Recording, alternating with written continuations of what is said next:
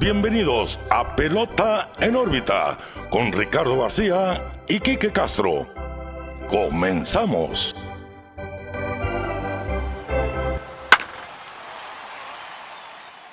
Hola, ¿qué tal amigos? Bienvenidos a un nuevo episodio de Pelota en órbita. Los saluda como siempre Ricardo García, también como siempre muy bien acompañado de mi amigo, su amigo Quique Castro. Quique, ¿qué onda? ¿Cómo estás? Bien Ricardo, aquí recordando los noventas. Eh, muy bien, fíjate. Una disculpa a todos los que nos están escuchando.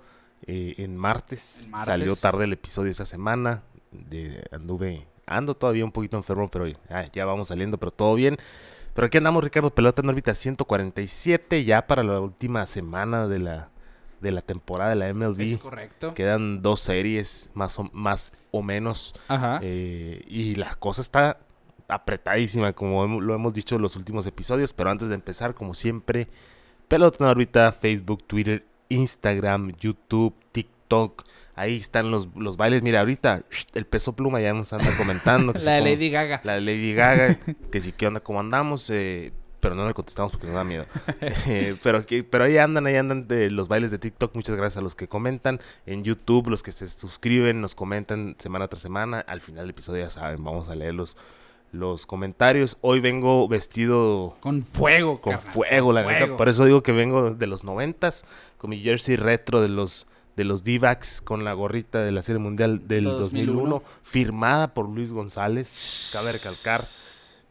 Igual siento que siempre que me pongo una gorra así, que casi no me pongo, digo lo mismo, pero es de esas que no me quiero Te poner. voy a decir una cosa, esa gorra no es para que la trajeras Exactamente, puesta, pues es sí, para sí, que sí. estuviera en una vitrina. Sí, pero pues, ¿qué, qué te digo? No, no he vuelto a comprarla, pues. de sí, hecho, sí, sí. eh, en la semana te vi que tú te la pusiste. Ahí la, está, por ahí está. ahí- ahí por ahí ve, la tienes. se ve arrumbada. Eh, pero sí, sale, sale muy pronto. De hecho, saliendo me la, terminando de grabar me la voy a quitar porque no la quiero sudar. Sí, sí, sí. Porque sí, es, es, es una joyita. y ahí está, ahí está guardada. Pero dije, me voy a poner el jersey de los D-backs porque están en la pelea. Se puso muy interesante. Ahorita lo vamos a platicar. Sí. Pero, reitero, última vez, pelota en órbita- en todos lados. Síganos, por favor. Así que si estás en YouTube, suscríbete a nuestro canal, dale a la campanita para que te enteres cada que subamos nuevo episodio. Como en esta ocasión no fue en lunes, bueno, si le diste la campanita te va a avisar ahora martes que sale el episodio que hay episodio otra vez. Sí, por eso no, no es cierto que me enfermé. Queríamos poner a prueba a la gente. Sí, a ver quién, a ver quién le puso la campanita en YouTube. Así que ya lo saben, suscríbanse, interactúen con nosotros en las plataformas de audio digital. Si estás en Spotify, cinco estrellitas, por favor. Síguenos ahí también. Google Podcast, Apple, eh, Apple Podcast, Podcast. donde ustedes quieran. Ahí nos van a encontrar. Y como dice el Kike, en todas las plataformas chinas que ni siquiera sabes que existen. Esa, esa. Ahí, que por ahí vamos a estar pero Se también. te bajó con el virus. Ahí, sí, ahí, estar. estamos también. Nos pueden descargar en Ares también. En Ares. Lime- LimeWire. LimeWire, junto, con miles no y miles de virus. No, no es cierto, porque no va a faltar el que sí lo busque. ¿eh? No, no, ya ni existen esos, Sí, sí, sí. esos Eh, aparatos. Bueno, vamos a empezar entonces con el episodio número 147, Quique. Una semana de locura en Sí. cuanto a la carrera de los comodines, en cuan- sobre todo la Liga Nacional, en cuanto a la División Oeste, la Liga Americana. Los Astros perdieron una serie contra los Reales de Kansas City por barrida. Por barriga. Bien decías la semana pasada, vamos a ver los aguafiestas. Así es. Pues los Royals se están poniendo su saquito con mucho orgullo de estamos complicando y, las y cosas. de hecho, ¿eh? me dio mucha risa que usaron un meme que ahorita se está usando. Sí, el de. De un. Como que está como que. Sí, sí, sí. Ah, levantando los El hombros. de The King of Queens viene Algo- siendo no, de esa, no sé de esa yo. sitcom viene siendo ¿cómo se llama el actor O este? ubico al actor por ciertas películas, pero. Sí, el de el de héroe de centro comercial. Ajá, ajá. Se me olvidó el nombre. Este- Es Kevin James. Ok. Kevin James. Sí, y que, eh, ah, no vas a causar problemas en la división, Sí. algo así.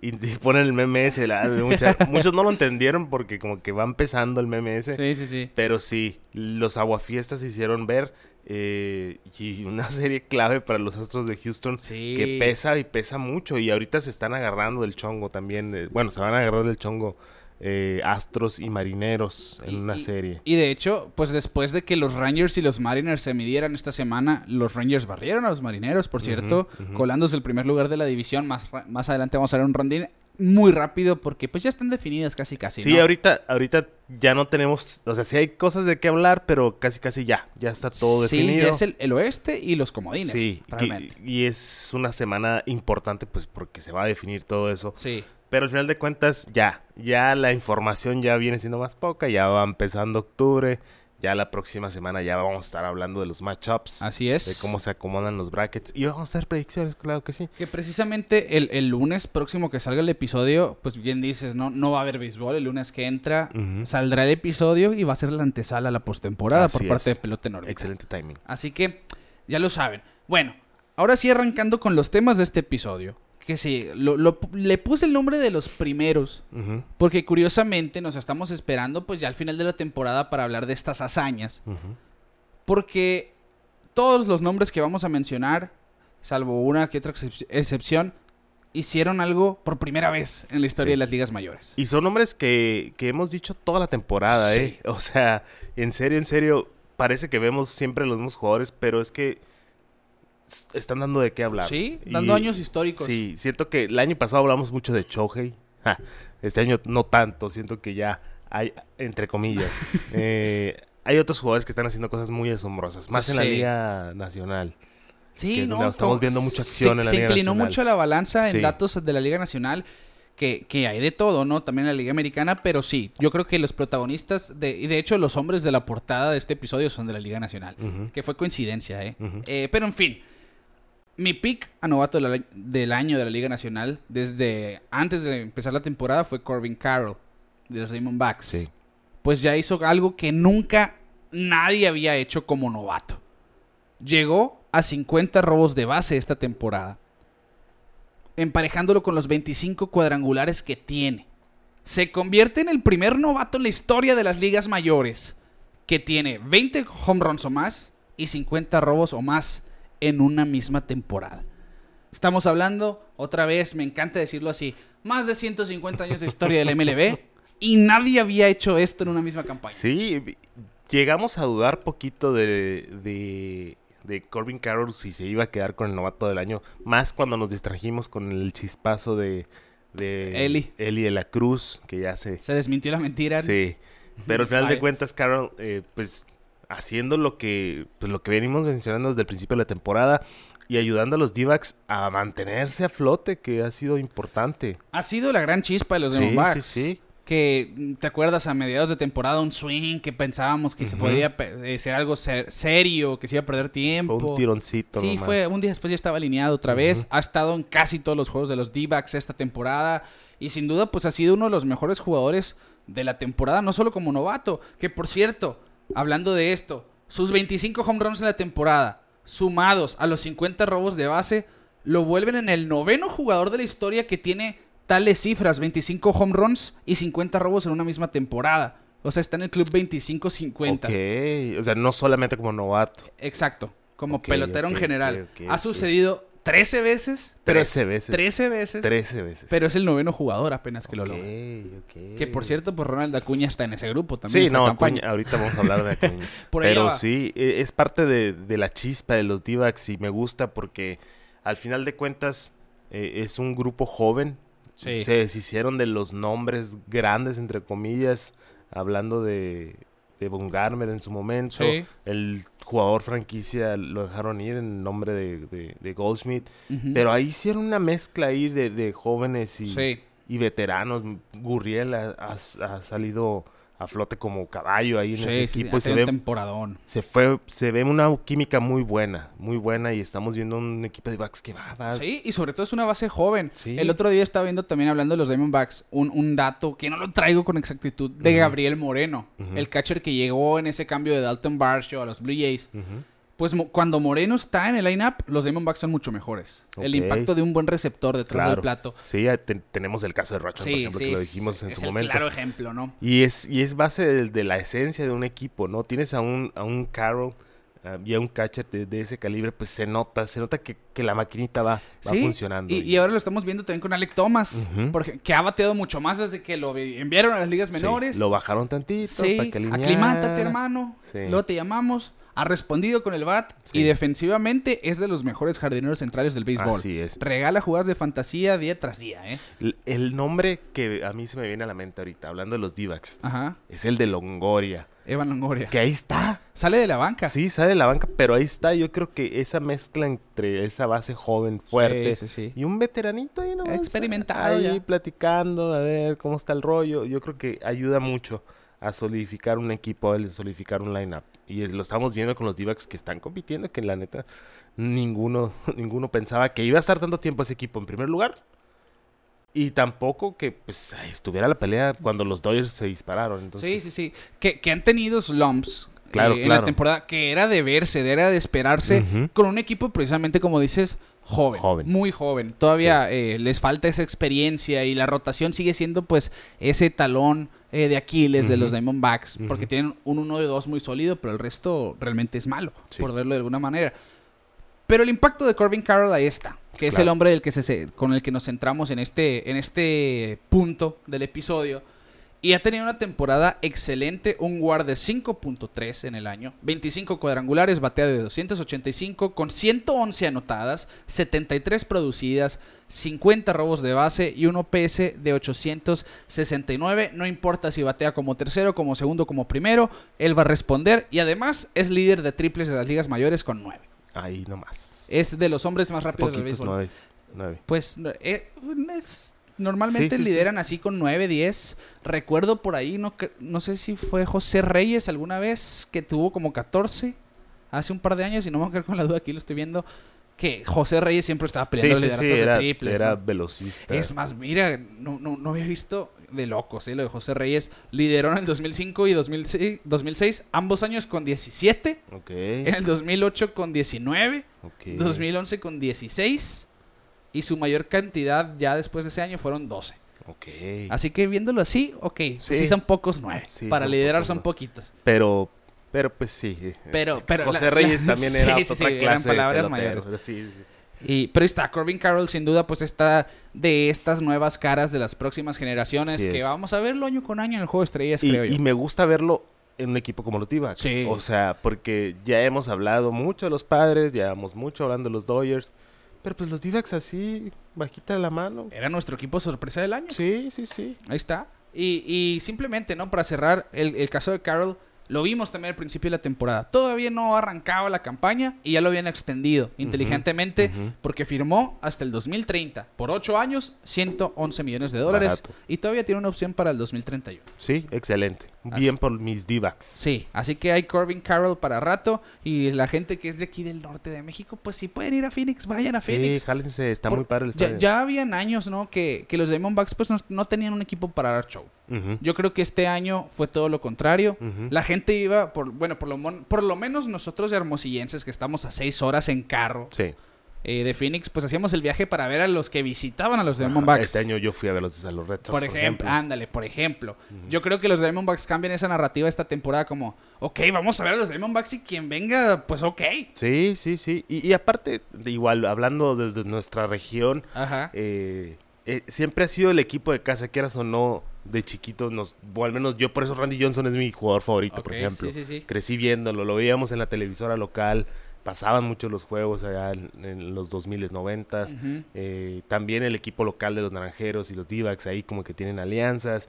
O sea, es parte de, de, nuestro día a día casi casi los Divacs. Y de hecho venían muy seguido antes, ¿no? No, no sé si te acuerdas. Sí, los juegos de pretemporada. Los jueguitos de pretemporada. Venían Diamondbacks y Rockies. Porque, que es porque Vinicio Castilla estaba en un puesto de oficina ahí. Así es, así es. Pero bueno, eh, sí, queremos mucho a los Divas, queremos mucho a, Corbin Carroll y, esperemos que sí les dé para pasar a la postemporada porque ahorita está candente. Todavía no tienen asegurado su puesto, que eso es lo que tienen una muy buena posibilidad de llegar a postemporada, por cierto. Tienen el segundo comodín, pero están empatados con los Cubs en ese segundo comodín. Y tienen a Miami y a Cincinnati pisándole los talones. Sí, me, encantó. Me está encantando este final de temporada. Sí, está cardíaco. está, cardíaco. Pero ahí está el dato de Corbin Carroll. Y ahora vamos a hablar de jugadores que ya son eh, pues están en su segunda temporada. Sí. Ya los mencionamos como históricos. El caso de Julio Rodríguez y el caso de Bobby Witt Jr. Habíamos dicho, primeros jugadores en empezar sus, eh, sus, carreras con temporadas 2020. Julio Rodríguez después con temporada 25-25. Se le une Bobby Witt. Y, y ahora se arroja este dato. Que Julio Rodríguez de los Marineros de Seattle y Bobby Witt Jr. de los Reales de Kansas City son los únicos jugadores en la historia de las ligas mayores que tienen 120 o más extra bases y 60 o más robos de base en las primeras dos campañas de su carrera. Dos caballones.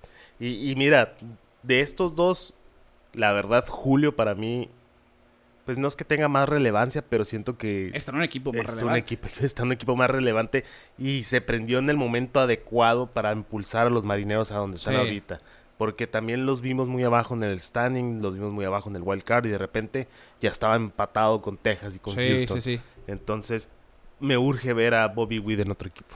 Y, y yo creo que eso va falta mucho tiempo, ¿no? Es más, porque Bobby Witt, yo pienso que Bobby Witt Jr.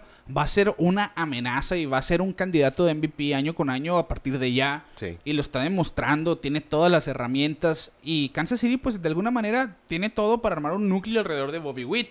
Porque pues pensábamos en Salvador Pérez, pero Salvador Pérez ya es el veterano que pues Sí, sí, va a cumplir sea, su contrato nomás y, y va a poner buenos números. todavía está relevante, Salvador, Sí, hay que sí, decirlo. sí, o sea, es- su defensiva todavía está ahí, ya lo vemos de una que otra vez en primera, su ofensiva también. Bateador designado. bas- bateador designado. Pero es de los mejores bats como receptor. Exactamente. Pero espero y los Royals pueden ap- aprovechar a Bobby Witt y, y- y formar un equipo bueno alrededor de él. Porque Sí. los marineros lo hicieron con Julio. Sí. Entonces, eh, y están ahorita en, en- en la plática del playoff. Entonces, Sí. vamos a ver si, si da esa relevancia. Que, que no es coincidencia, ¿no? Decíamos el No, año claro pasado. Julio, Julio Rodríguez eh, cargó ese estandarte de llevar a los marineros a playoff por primera vez en 20 años. Bobby Witt, pues, quiere traer a Kansas City fuera de su sequía, que no lleguen a playoff desde la época de Hosmer, de Alex Gore. no donde es tanto Sí, todavía no tiempo, son pero, 8 años, pues, ponle, son 8, 7 años. Pero, Pero, pues igual. quiere ser un equipo ganador. Ya había una. Una, Un antecedente. Un antecedente, sí. Ya como que la cultura de Kansas era de que, ok, ya somos un buen equipo. De repente todo se derrumbó, ya sabemos lo que pasó. Y todavía queda ese Salvador Pérez, ese caballo que, que puede darle muchas herramientas a los jugadores jóvenes. sí, sí, Entonces, sí. Espero y, y Bobby Witt Jr. pueden y, y los Royals pueden hacer algo al respecto. Sí. Porque la verdad su división, ya lo hemos dicho, está papita. O sea, podrían armar un buen equipo. Sí, sí, yo, yo, yo creo que sí, totalmente. La, la división central es cuestión de traer dos, tres nombres por ahí y ese es un equipo que puede contender para playoff. Que puedes ganar la división por cinco juegos. Sí, Fácil. sí, por ejemplo, ¿no? Y pues recordemos Pascuantino, que era de los jugadores más interesantes de Kansas City, se pierde la temporada con lesión. Pero en fin, Bobby Witt está poniendo una temporada que, volando por debajo del radar, se, está un home run de ser 30-30, para empezar. Tres triples, empatado con Carroll, liderando las ligas mayores, para empezar. 28 dobles, 29 cuadrangulares, 93 producidas, 48 robos de base, batea de 275 con un OPS de 806. Y por eso reitero, hashtag, seguir equipos malos. Hay que seguir sí. a los equipos malos. Porque la verdad, pues es el único atractivo que puede tener Kansas City ahorita. Entonces, eh, para que no los agarre de sorpresa en unos añitos, ya que estén eh, en postemporada y digan, ah, yo lo vi cuando recién subió el chavo ese. Aprovechen, aprovechen que ahorita está fresco. Acuérdense de mí que va a estar en el juego de estrellas el año que entra, ¿eh? Bobby Witt. Y hablando de Fácil. Julio Rodríguez, que va por su tercer juego de estrellas ya, eh, lidera la Liga Americana en imparables con 179, 37 dobles, 31 cuadrangulares 100 producidas, 36 robos, 30-30 Julio Rodríguez en su segundo año en las mayores, que normalmente es el más difícil para un pelotero, y un OPS de 839 con promedio de 2.84. Así que Julio Rodríguez sin duda, pues es- para mí yo creo que es el, el que va a liderar la próxima generación, por lo menos en la Liga Americana. Pero está hombro con hombro con Bobby Witt. Sí, sí, y es emocionante ver a, a dos jugadores de este calibre a la par, ¿no? Estarlos viendo a la par para ver esos matchups en su momento en postemporada. Sin duda. Imagínate ver a un Witt contra Rodríguez Va en playoff. bueno, estaría, estar- va a estaría- suceder, va a suceder. Eventualmente, ojalá. Estaría padre. Sí. Estaría muy padre. Pues así están. Julio Rodríguez con 124 extra bases y 61 robos y Bobby Witt Jr. con 122 extra bases y 78 robos se convierten en los primeros dos jugadores que empiezan sus carreras con 120 extra bases o más y 60 robos o más. Así es. Los primeros en la historia que hacen esto. Y, y pasó al mismo tiempo. Eso Al es lo curioso, tiempo, ¿no? qué chistoso, no ¿no? había nadie y pasó con ellos dos en dos temporadas. Bueno, quien está en esta portada otra vez Sí. se gana la, la portada, pero a a pulso. pulso. Me- Tenía la opción de ponerme jersey de los Bravos, pero no lo hice. Me quise venir con los d Le quisiste variar. La quise variar. eh, pero sí, y te lo dije que lo iba a lograr.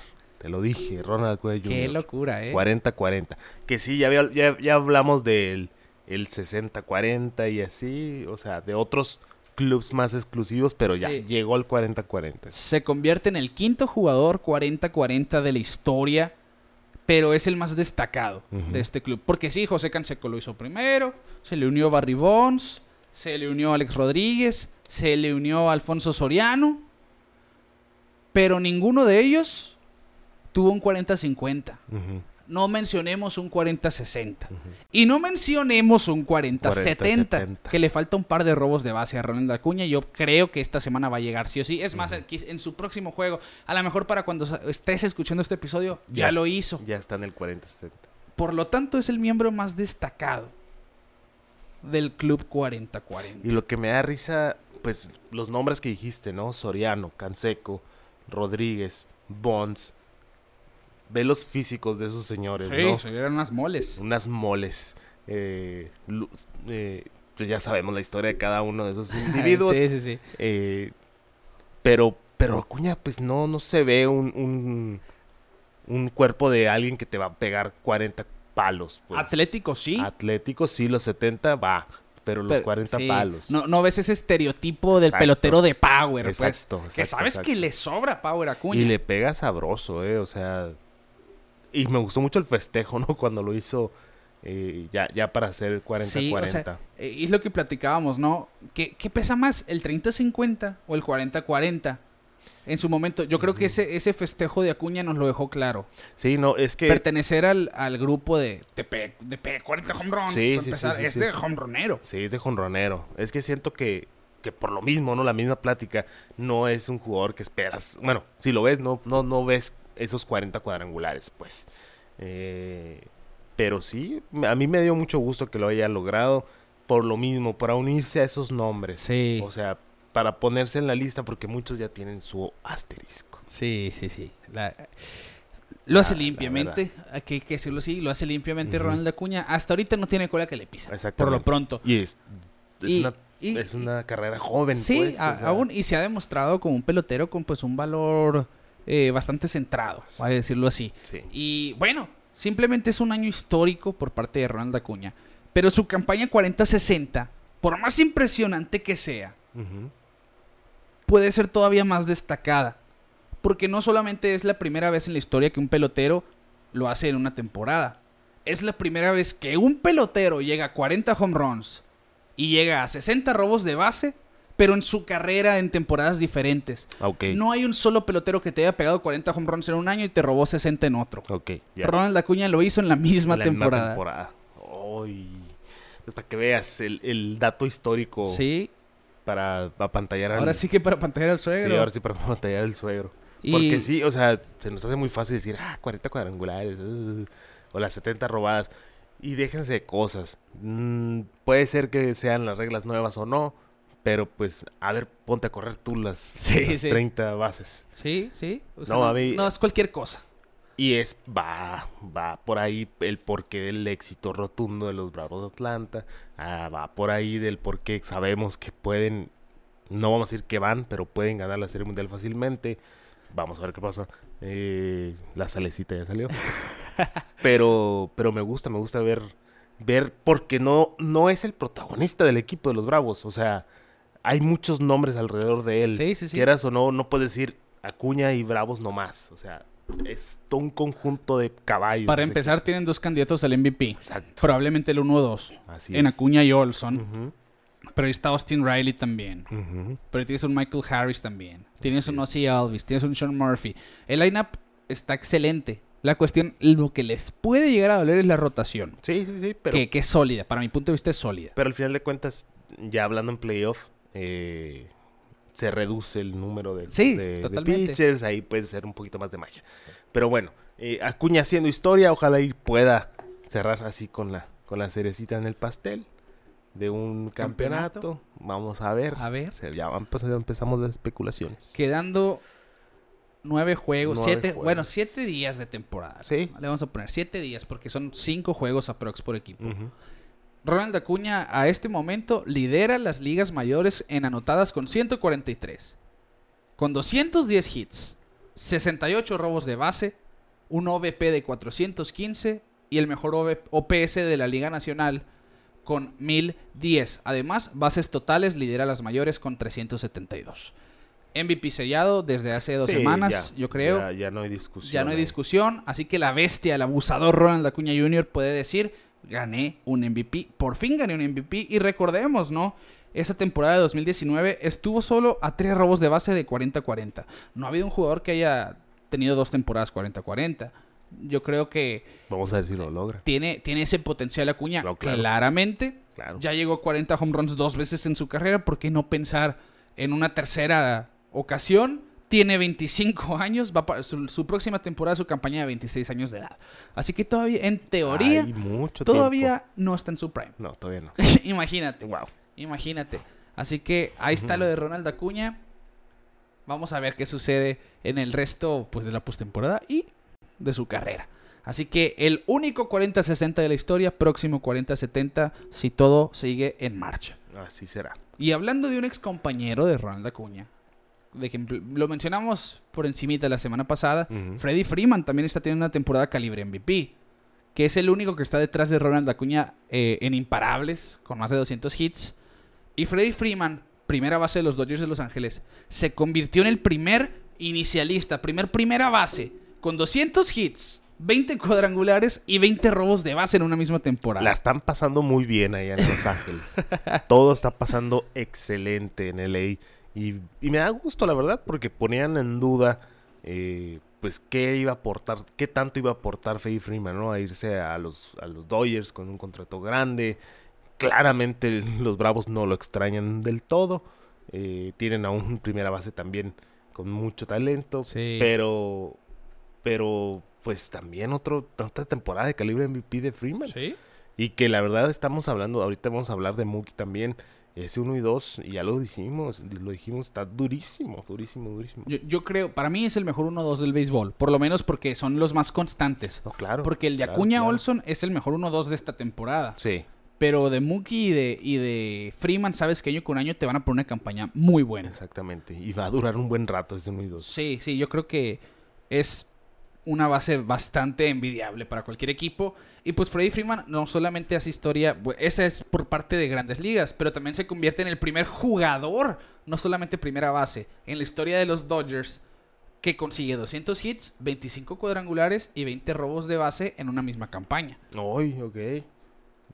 Así Entonces- que ya lo, Jackie Robinson no estuvo por ahí, Doug Snyder no estuvo por ahí, Ujú, ujú. Mookie Betts, Matt Kemp, nombres que pudieran ser más versátiles, no lo hicieron. Fue Freddie Freeman, que no es precisamente, No, no esperabas. sí, eh, por, por lo menos en el departamento de los robos, que es un muy buen corredor, Freddie Ujú. Freeman. Simplemente no es el más rápido, pero él sabe correr las bases. Sí, o sea, porque puede ser que no seas tan rápido, pero saber correr. Sí, saber pegarle el brinco al pitcher. Exactamente, es Saber eh, escoger un picheo, el conteo Ajá. para irte. Freddy Freeman tiene ese colmillo. Y pues aquí está haciendo historia, está plasmando sus numeritos en la historia de los Dodgers de Los Ángeles, que no es cualquier cosa. Y otro que está haciendo historia también de los Dodgers de Los Ángeles, bien decías tú, Quique, es Mookie Betts, que yo considero el mejor primer bat del béisbol. Sí, sí, desde hace mucho tiempo se ha consolidado como, como el mejor primer bat, eh, porque te está pegando tanto promedio como poder. Sí. Y te pone, te pone a la delantera desde el principio y, y lo está haciendo muy bien esta temporada. También considerado el MVP, claro que sí, pero pues siento que es abrumador lo que hizo Acuña. Sí. Pero pues también metiéndose al libro de historia, Mookie Betts. Sí. Mo- Mookie Betts se convierte en el primer bat con más carreras remolcadas en una misma temporada. 105 carreras producidas desde el primer puesto de line-up. Así es. Y es que el lineup de los, de los Dodgers también es profundísimo y pues le ayuda, le ayuda. Y el talento de Mookie Betts, claro que, Y, y sobre que todo, va a hacer valer eso. Eh, el aprovechar las situaciones, porque sí, el line-up es muy profundo, pero a lo mejor pues estás agarrando el octavo, noveno de la alineación en circulación, que a lo mejor fue en contadas ocasiones, pero esas contadas ocasiones las aprovechaste al máximo. Exactamente. Por el caso de Mookie Betts, pues está viendo pues ese provecho, ya pone una marca de las ligas mayores, pero lo que me llama a mí la atención, que sí, pues se llegó a mencionar la carrera del MVP entre Mookie y Acuña, eso ya no existe, pero sí existe una carrera por ese récord, porque Ronald Acuña desde el primer puesto de lineup tiene 101 producidas. Ok.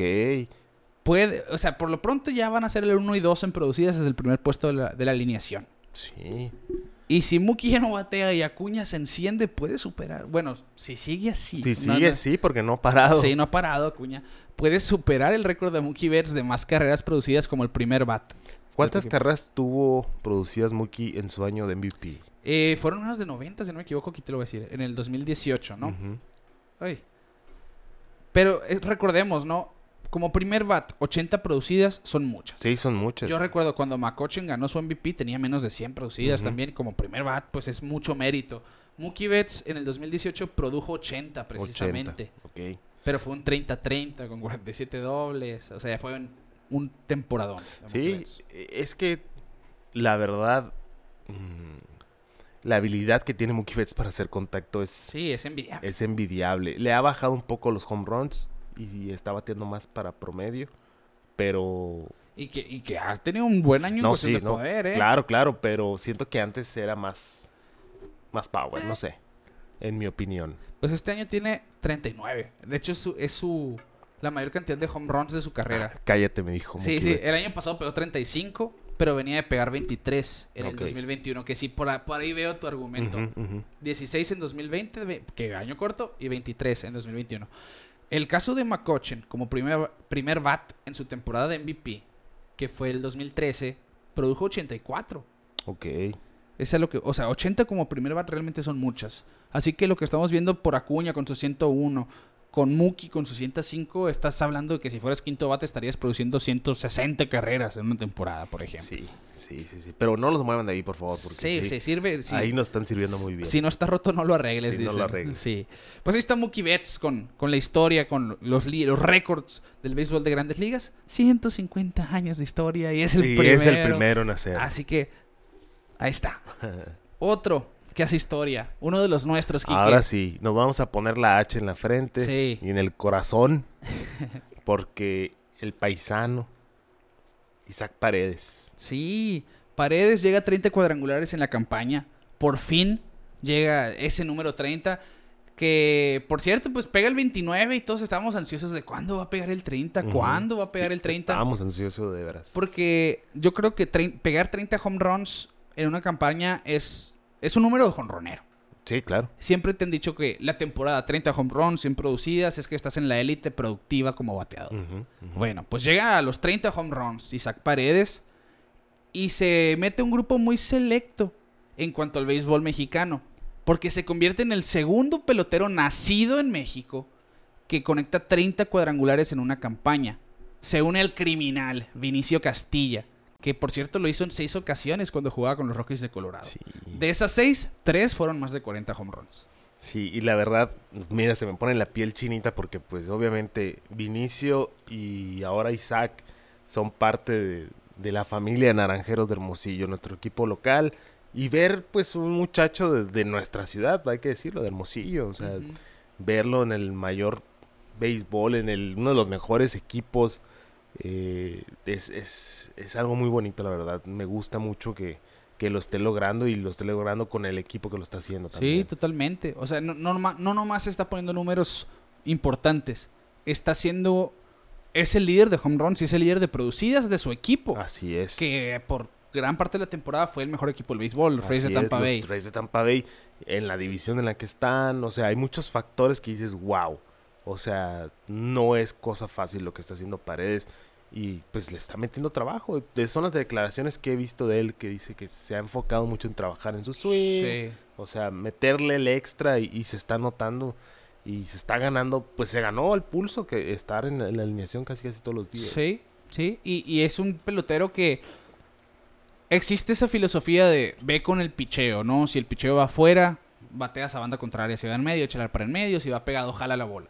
Isaac Paredes sabe que su fuerza es jalar la bola. Ujú. Picheo afuera, él lo jala.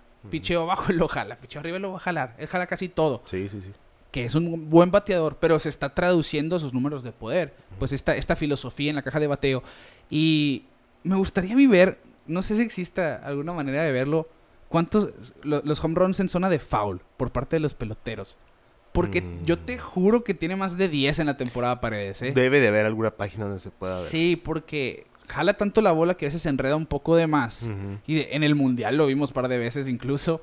Pero cada que veo los turnos de Isaac Paredes, de vez en cuando se parece que se fue para la calle. Y sí se fue para la calle, pero de foul. Pero así, mira que tú sabes de eso. Así por una mirroñita se va, Sí, se va de foul.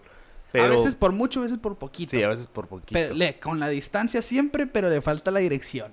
Eh, pero me gustaría buscar ese dato, a ver si, si hay manera de encontrarlo o voy a hacer esa tarea próximamente. Eh, pero y, solo esper- esperamos que se mantenga, ¿no? Este ritmo también, porque todos sabemos, Vini Castilla es, pues es el, es el pelotero hombronero por excelencia mexicano, yo creo. o es sea, el mejor jugador de posición que, ha dado México. Sí, Así de fácil. así de fácil y, y muchos lo, lo idolatramos mucho y, y sabemos lo profesional que fue y la carrera que tuvo y el respeto que le tienen en la organización de los Rockies. O sea, todavía es parte, según yo, de, de la organización. Eh, y quiero que, que Paredes también deje su huella, que no nomás sea Un año bueno. Un año bueno, o sea, espero y se pueda mantener. Sí, que, que eso es lo que apostamos nosotros, que va a tener por lo menos una carrera muy sólida, por lo pronto. Y bueno, pues hablando de- del DLH, busca seguir a Castilla precisamente como el único mexicano, que el caso de Vinicio Castilla, que tiene 100 carreras remolcadas en una campaña. Nadie aparte de Vinicio Castilla, nacido en México, ha producido 100 carreras. Por lo pronto, ya se le unió en el club de las 90 carreras remolcadas en una campaña. Aparte de Vini Castilla, ningún mexicano había producido 90 carreras. Eh, Paredes en este momento tiene 95. Así que tiene una semana para buscar esas 5 que le faltan Es- y llegar a las eh, 100 carreras Puede ser que sí, puede ser que sí. Está difícil, pero puede ser que sí. Está un poquito complicado ahorita el... el- el- Bueno, no sé contra, contra quién va Tampa Bay. Eh, van contra Boston, si no me equivoco. Contra Boston. Sí, van a empezar serie contra los Red Sox de Boston. Así que, ¿por qué no? Estadios de, bate- de bateadores. Sí, precisamente contra Boston. A partir de- del día que sale este episodio. Así Muy que bien. Tiene chance. hay chance, sí hay chance. La última vez que se produjeron 100 carreras eh, por un mexicano fue precisamente Vinicio Castilla, 2004, 131 carreras. Así que 131 carreras. Sí, 131 son bastantes. Sí. Pues Paredes llega a 95, es el segundo nacido en México con 90 y por cierto mención honorífica a Joey Meneses que tiene 87 en este momento, puede ser el tercer mexicano con 90 producidas en un año. Mm, También hay que aplaudir a Meneses, ¿eh? Sí, sí, hay sí. que hacerlo porque sí, está teniendo una temporada sólida. Más de igual, más de promedio. No los bambinazos que vimos la temporada Sí, pasada. tiene la misma cantidad de home runs esta temporada que el año pasado. En, todo, En, en- en un mes. de- Que está bien, Sí, está bien. O sea, se ganó otro año, yo creo, ahí. Sí, ha sido de los Washington. mejores. Ha sido de los mejores. De hecho, la semana pasada, desde la banca, pegó un home run de tres carreras. Ay, sí, es fácil. Sabemos que tiene poder, Sí, Meneses. sí, sí. Sabemos que, que ahí está. Así que está el de la H, Isaac Paredes, 30 home runs. Segundo mexicano que llega a 30 home runs. Ojo, segundo nacido en México. En nacido, hacemos el énfasis en Sí, nacido. porque por ahí va, va- se va a mencionar a este hombre, el titán, Adrián Sí, González. ya son otras palabras. Sí, que él lo hizo pues en varias ocasiones y produjo 100 carreras en varias ocasiones, pero él nació en San Diego, él no, él no nació en México. Así es. Y pues ahí está, Isaac Paredes siendo pues el líder de la artillería mexicana por lo- esta temporada en el béisbol de grandes ligas, que ojo también, hacemos mención honorífica al mexicano número 147, que llega a las ligas mayores, Irving López, Otro del H. otro mosillense, Así es. que llega al mejor béisbol del mundo, no ha tenido un buen desempeño, no ha tenido pues, una buena eh, primera impresión, se ha ponchado cinco veces en siete turnos, pero, Pero ya llegó. ya está ahí, Ya puede decir, soy grandes ligas. Se grandes ligas. O fui, por lo pronto Sí. por lo menos. Así que ahí están los mexicanos. Y vamos a cerrar esa página para hablar de los venezolanos. O de el venezolano. Porque no hay, no hay nadie que nació en Venezuela con más hits, con más home runs, con más producidas que Miguel Cabrera. Sí, el Tigre de Detroit ya despidiéndose de la gran carpa de la mejor manera. Ya vimos todos los regalitos que le dieron, ya todos, todos los equipos le han dado el respeto que merece y, y pues él haciendo lo suyo, ¿no? Pasito lento, sí, pero pues no esperábamos tampoco que tuviera su mejor temporada. eh, pero sigue, sigue escalando ahí poquito a poquito los peldaños de, los récords. Sí, sí, sí, sí. Pues a ver, estamos ya viendo los últimos días de la carrera de Miguel Cabrera, pero como dices, en los peldaños de, de la historia del béisbol está acomodado en el puesto número 16 de todos los tiempos de imparables con 3.168. Superó a Adrián Beltré y sus 3.166 y va a quedar detrás de Cal Ripken con 3.184 hits.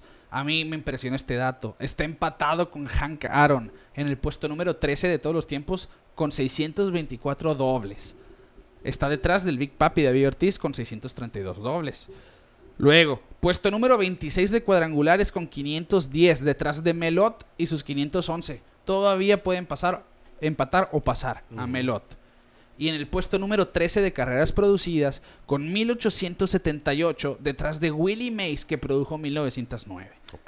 Está rodeado de puros gigantes porque eso es lo que es Miguel Cabrera, un gigante. El triple corona. Sí, triple corona. ¿Qué más puedes decir? Sí, ya, ya 300 de por vida, 500 home runs, 600 dobles, 3000 hits. Simplemente un histórico, probablemente bueno, va a pasar tiempo. No, no quiero decir un top, no quiero decir un top, pero es de los mejores latinos que han pisado el deporte profesional. No lo vamos a poner en, un número. Sí, por respeto a todos. Sí. Y porque nadie va a estar de acuerdo. Nadie.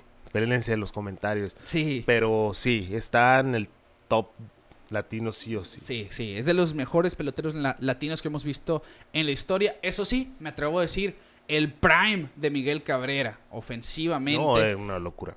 Es de lo mejor que se ha visto en la historia. Sí, era, es que era verlo y ya, era o home run o hit seguro. O un doble. O, sea, pero seguro, seguro, seguro. Entonces, yo sí lo disfruté mucho bastante. Sí, yo creo, pues es de lo mejor que dio su generación. Simplemente el mejor venezolano que ha dado el béisbol, uno de los mejores latinos y uno de los mejores peloteros históricamente hablando. Así es. Así que ya estamos. El domingo se despide la carrera de Miguel Cabrera. Ay, Qué triste. Me siento bien viejo, eh. Bien viejo me siento diciendo eso. Porque fue con, fue con los que yo crecí. Yo creo que ahí es cuando te cala más, cuando te pega más, ¿no? El, pues ok, yo era niño cuando lo veía y ya se retira porque cuando pues ustedes, ya que son mayores, me sabrán decir, bueno, pues yo ya estaba adulto cuando empezó a jugar. No sé, no sé. Sí, sí te entiendo.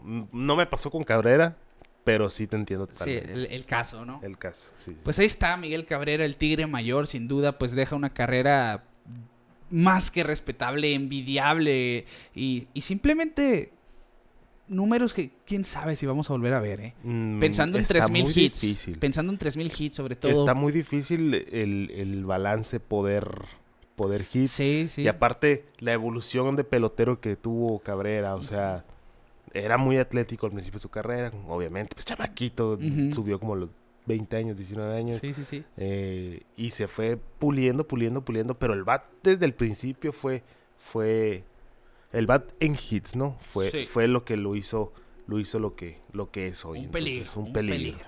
Y un futuro Salón de la Fama. Sí o sí. Y para mí tiene que ser unánime Miguel Cabrera, ¿eh? No sé. Para mí, para mí, Pujols y Cabrera tienen que ser unánimes. No lo sé, Rick. Ahora sí que no lo sé, Rick. O sea, para ti no.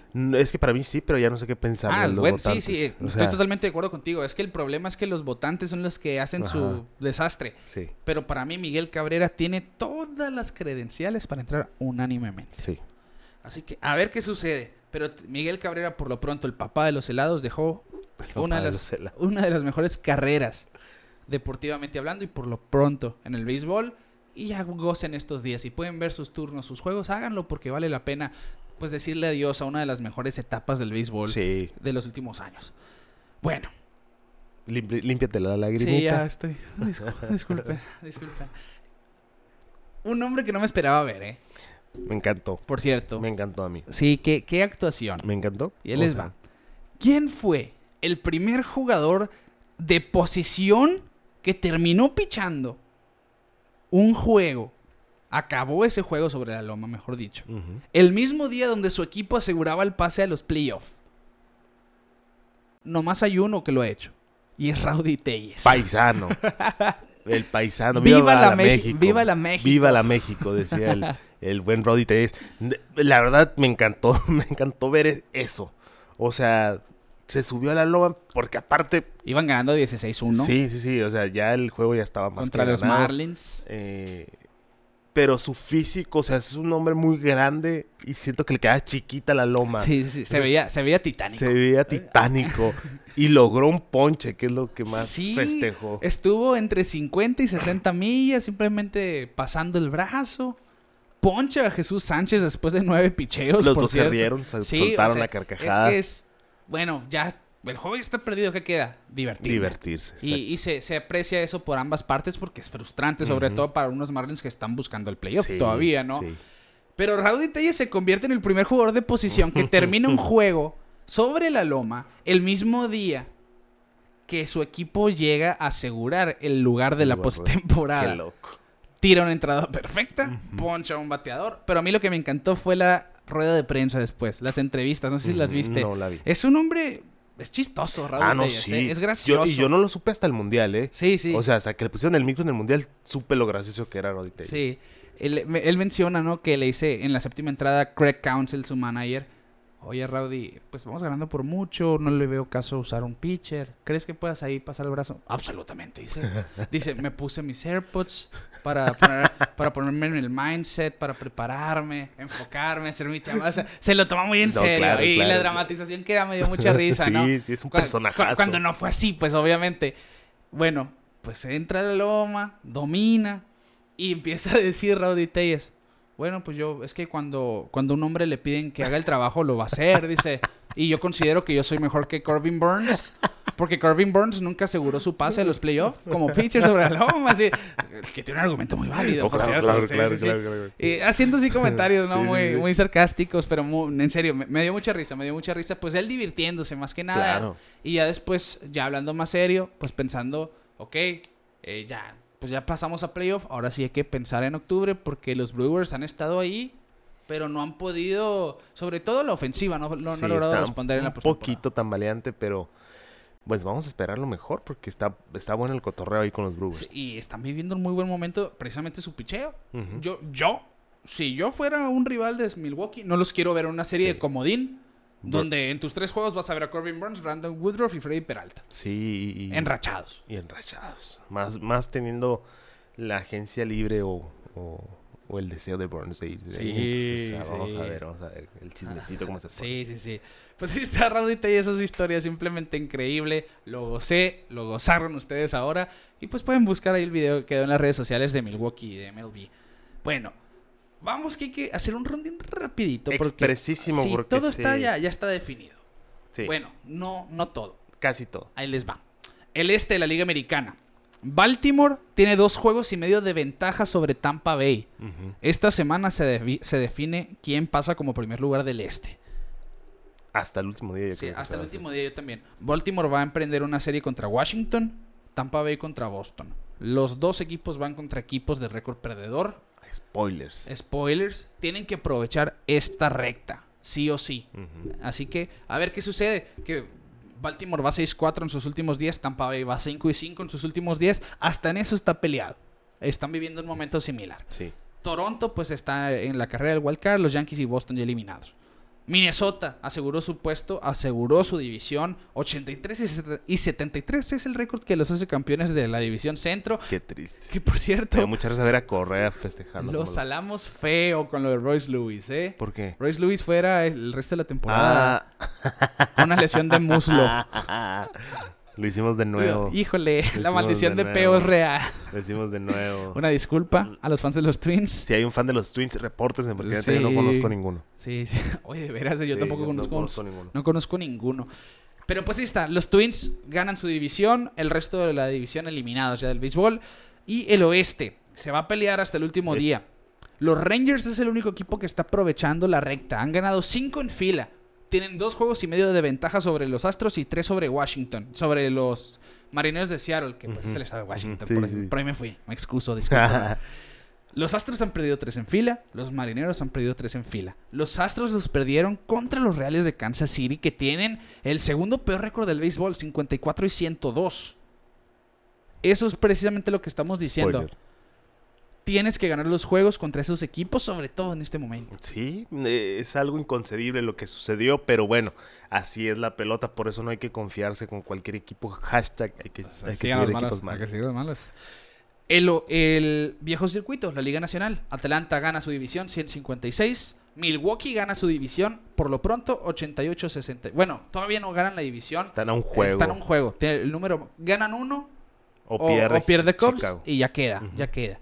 Así que, pero ya, en teoría ya. Ya, todo puede pasar. pero dudo que pase. Mm, sí, ya. Así que aquí yo lo digo, Milwaukee ya, Sí, eh, ya. se queda con, con el centro de la Liga Nacional. Y el oeste, los Dodgers ya ganaron su división con récord de 96 y 59. Nos vamos a los comodines. En la Liga Americana, el desastre. Tampa Bay lo tiene asegurado ya el pase playoff. Gane su división o no, el primer comodín va a ser para Baltimore o para Tampa Bay. Por, por el momento es de Tampa Bay. El segundo comodín, con dos juegos de ventaja, es de los Blue Jays de Toronto. Y el tercero son los Astros de Houston con medio juego de ventaja sobre los Marineros de Seattle. Y van a empezar una serie. Esa serie es por el pase a la postemporada. Así que si estás escuchando esto en este momento, te recomiendo marcarte el espacio en el calendario y ver los juegos de Astros Marineros Sí. que el año pasado tuvieron serie de playoff. Esta serie sabe a es, playoff. para, es para playoff. Va a estar muy buena esta serie. Sí, es un playoff adelantado, ¿eh? Sí, sí, sí. Pues es que para, para los marineros es un playoff, o sea, Sí, sí. ganar o morir. Así que, a ver, ¿qué pasa? Los demás equipos ya fuera de contienda.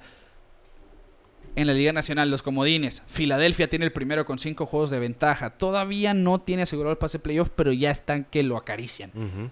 Los Diamondbacks, el segundo comodín, empatados con los Chicago Cubs con récord de 82 y 74. Y tienen a Miami a un juego con 81 y 75 el récord. Y Cincinnati a dos y medio con 80 y 77. Mientras que los padres, después de ganar 8 en fila y 9 de sus últimos 10, tienen esperanza.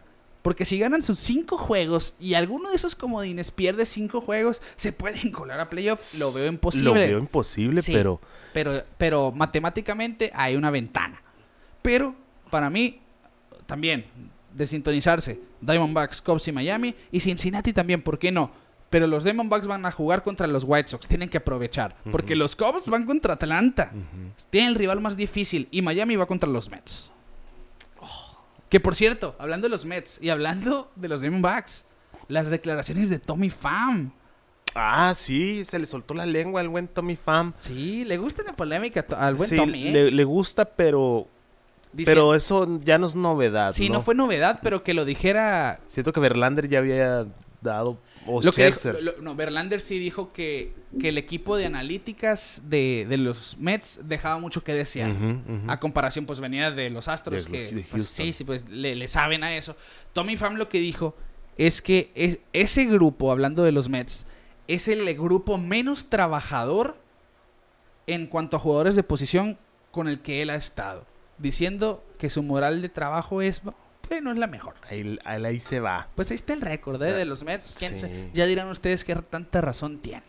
Bueno, así pues está. un Tommy Pham que llegó, perdón, pero Sí, que llegó y prendido a los d Sí, están ganando los. Están ganando. Ahí lo voy a dejar, ahí lo voy a dejar. Vamos a enviar los saludos a toda la gente que nos acompaña ya llegando al final de este episodio. Eh, que por cierto, en Instagram me llegaron un par ahora. Rubén Heredia mandó su mensaje que, que dice que si será... Ah, porque se retira Joey Boto o no. Es la Mm, pregunta. No se sabe. No se sabe. Fue su último juego en casa porque se acaba su contrato con los Rojos de Cincinnati, pero los fans quieren que lo traigan un año más para hacerle su tour de despedida que creo yo que se merece. Sí, yo creo que va, va, va por ahí. Porque Va sí por le ahí. preguntaron y como que no, no contestó nada concreto. Sí, sí. No se sabe. ¿Salón de la fama o no? Sí. Yo, creo no que- sé. yo, yo digo que sí, pero no de primera, Sí. de primera boleta. Dio una. Sí. Va, entraría en sus últimas, porque es de los mejores jugadores de, de su época también, en cuestión de disciplina, en la caja de bateo, en Es, el, es el ejemplo de pelotero. Sí, sí, 100%. Liderando bases por bolas año con año, en OVP ni se diga. Estuvo coqueteando con triple corona por ahí del 2010, 2011, si no me equivoco, con Carlos González. No sé si, si te acuerdas de esa temporada. Sí, yo creo que sí. Para mí sí es un salón de la fama, pero no de primera, de primera boleta. Sí.